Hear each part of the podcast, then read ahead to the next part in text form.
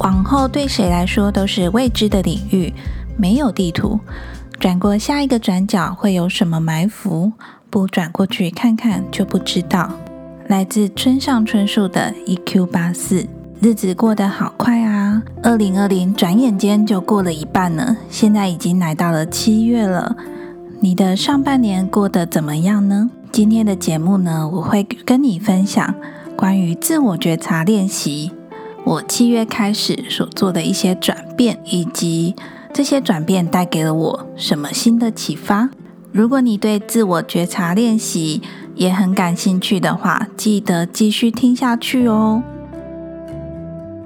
另外，如果你喜欢小爱心这个节目的话，想请你按下订阅这个按钮，让更多人可以知道这个节目。那么，我们等一下就回到节目内容吧。Hello，欢迎来到小爱心，我是这个节目的主持人艾尔西 （Elsie）。每个人都是自己的星球，而你也是最特别的存在，如此的独一无二。今天的节目呢，要跟你聊自我觉察练习。正在收听小爱心的你，应该知道我有成立了一个 IG 账号吧？拼法是 T H E P E T I T E E L S I E。如果你还没有追踪的朋友，赶快按下追踪。那我是因为最近在经营 IG 的时候有一些心得，嗯，比如说 IG 上面的自我介绍啊，还有排版的内容，我都常常很困惑，这样子做到底是比较容易清楚的表达呢，还是更混乱？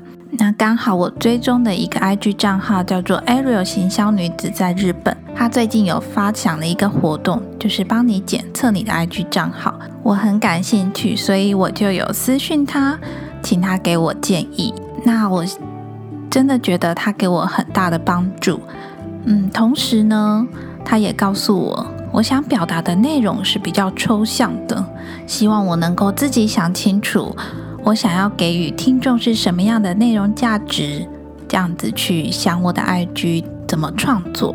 那在我思考的过程中呢，自我觉察练习这六个字就浮现在我的脑海中。我觉得这六个字完全可以代表我现在的心情，跟我想要传递的内容，因为我。真的只是在练习阶段而已，我并不是什么灵媒或是治疗师，但是呢，我有意识的自我觉察，并且想把这些觉察的过程记录下来。一方面呢，是帮助我自己更了解自己，更探索自己；另一方面呢，也是想要帮助你知道，其实每一个人都是自己的治疗师。我们在遇到心灵困惑的时候。如果你很不擅长去问别人，或者是不想花大钱去咨商，那么我们可以透过怎么样的做法来让自己一步一步的更理清自己这件事情，我觉得非常的有意义。所以呢，自我觉察练习，我就把它放在了我 IG 的个人介绍栏里面。透过自我觉察练习，成为自己的治疗师。那我今天呢会分享两个，在七月开始我都有开始持续做的事情，希望呢也能够对你有所帮助。第一件事情呢是写子弹笔记。嗯，其实子弹笔记这个概念，可能从我国高中念读书计划的时候就曾经有听说过了，但是。我一直没有动手去做它，甚至觉得子弹笔记做起来好像非常的麻烦，而且真的能够帮助到我吗？还是我每年就去买一一本手账本来计划就好了？我当时也是抱持这个想法，但是呢，我看到了子弹笔记的作者呢，他有一句话就是透过子弹笔记找回你人生的掌控权。这句话真的有打动我，我就想说，那我也来试试看，真的有这么神奇吗？于是，在六月多的时候，我就开始上网搜寻各种写子弹笔记，大家都是怎么去设计排版，然后把它记录下来，哪一些版面我可能会需要，哪一些版面我不会用到，尽量的以极简化的方式呈现在我自己的子弹笔记里面。那我写子弹笔记没有特别去买笔记本，因为我本来就有很多空白的笔记本。我找了一个底底是方格子的那种格线的笔记本，就开始设计我自己的子弹笔记。因为七月刚好是二零二零的下半年的开始，那我觉得也算是一个新的开始。从七月开始写子弹笔记，好像也很不错，所以呢，我就。开始做了我自己的子弹笔记。我觉得子弹笔记有一个好处，就是当你想要追踪什么，你想要记录什么，你都可以自己决定，而不是那种知识化的手账本，你就只能照它上面的缝去填写。那我自己想记录的就是我们家庭的财务支出状况，还有每年要缴多少税啊，嗯，牌照税、蓝料税。所得税等等这些，我想一并把它记录下来，以及呢，我在做音频这一块的计划表，还有我每天的记录，我都想把它记录下来。所以呢，我觉得子弹笔记是一个非常灵活运用的一个笔记本。那的确，从七月一号开始记录到现在，我觉得都对我蛮有帮助的。每天晚上都会想要去写一下我的子弹笔记，然后看一下未来有什么想做的事情呢？等于是把你的思想用透过笔记的方式呢，呈现在你的面前，让你知道，哎，还有什么事没有做啊？或者是我还可以做多少事情？这种概念，那我姑且把。做子弹笔记这件事情呢，当成是对我日常生活中自我觉察的练习。那第二个我做的自我觉察练习呢，就是每天抽牌卡。对你没有听错，就是每天抽牌卡。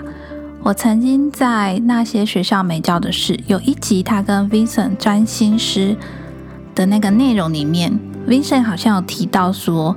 最一开始的塔罗牌呢，其实不是用来占卜，而是用来觉察。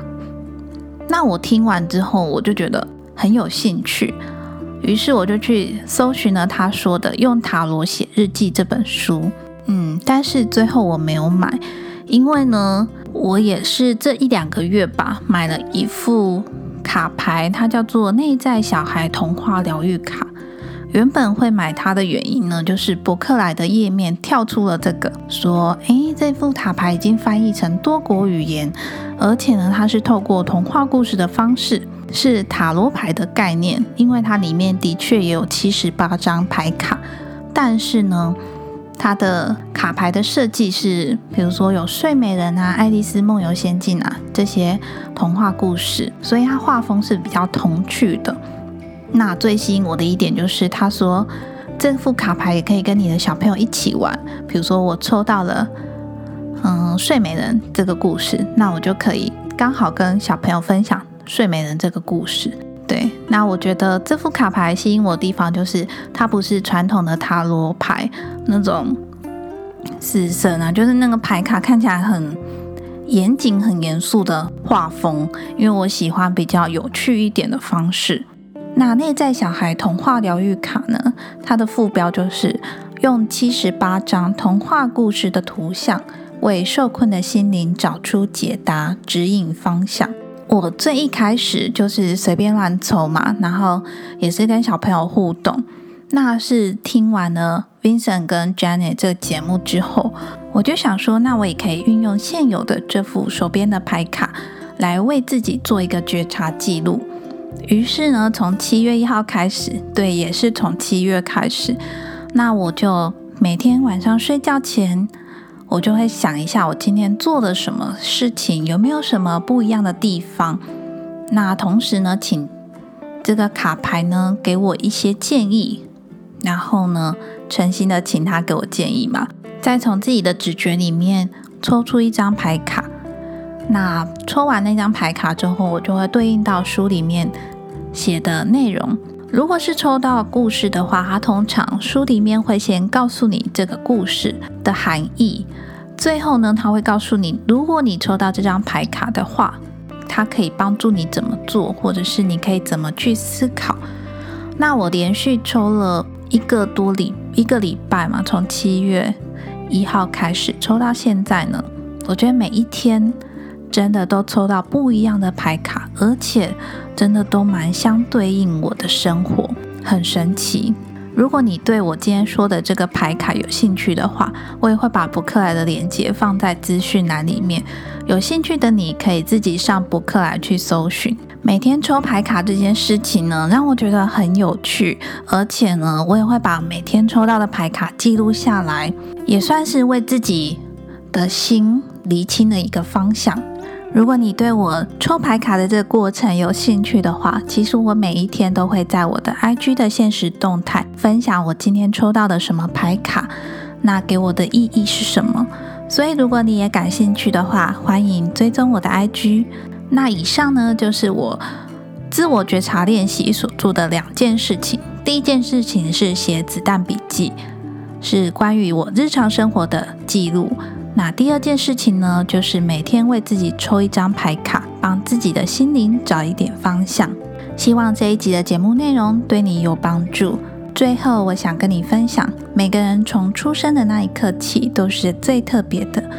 当我们已经具有独立思考的能力时，你能够决定的事情就是你自己。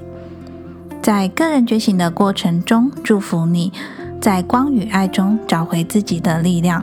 最后的最后，谢谢你愿意花时间收听小爱心这个节目，你的支持是我持续创作的动力来源哦。在这个网络爆炸的时代，能够让你相遇在这个音频节目是一件很不容易的事情。而且下一次能够再跟你相遇，也不知道是什么时候了。为了不要让我跟你一再的错过，赶快趁这次机会按下订阅按钮吧。也想请你花一点点的时间，帮我在 iTunes Store 上面打新评分，在下方留言你想对我说的话，或是对这个节目的建议与回馈。那如果你比较害羞的话，也可以到我的 IG 找我私讯给我，我都会很认真的看留言哦。我真的真的非常感谢你愿意收听小爱心这个节目，别忘了帮我分享给你身边需要的朋友。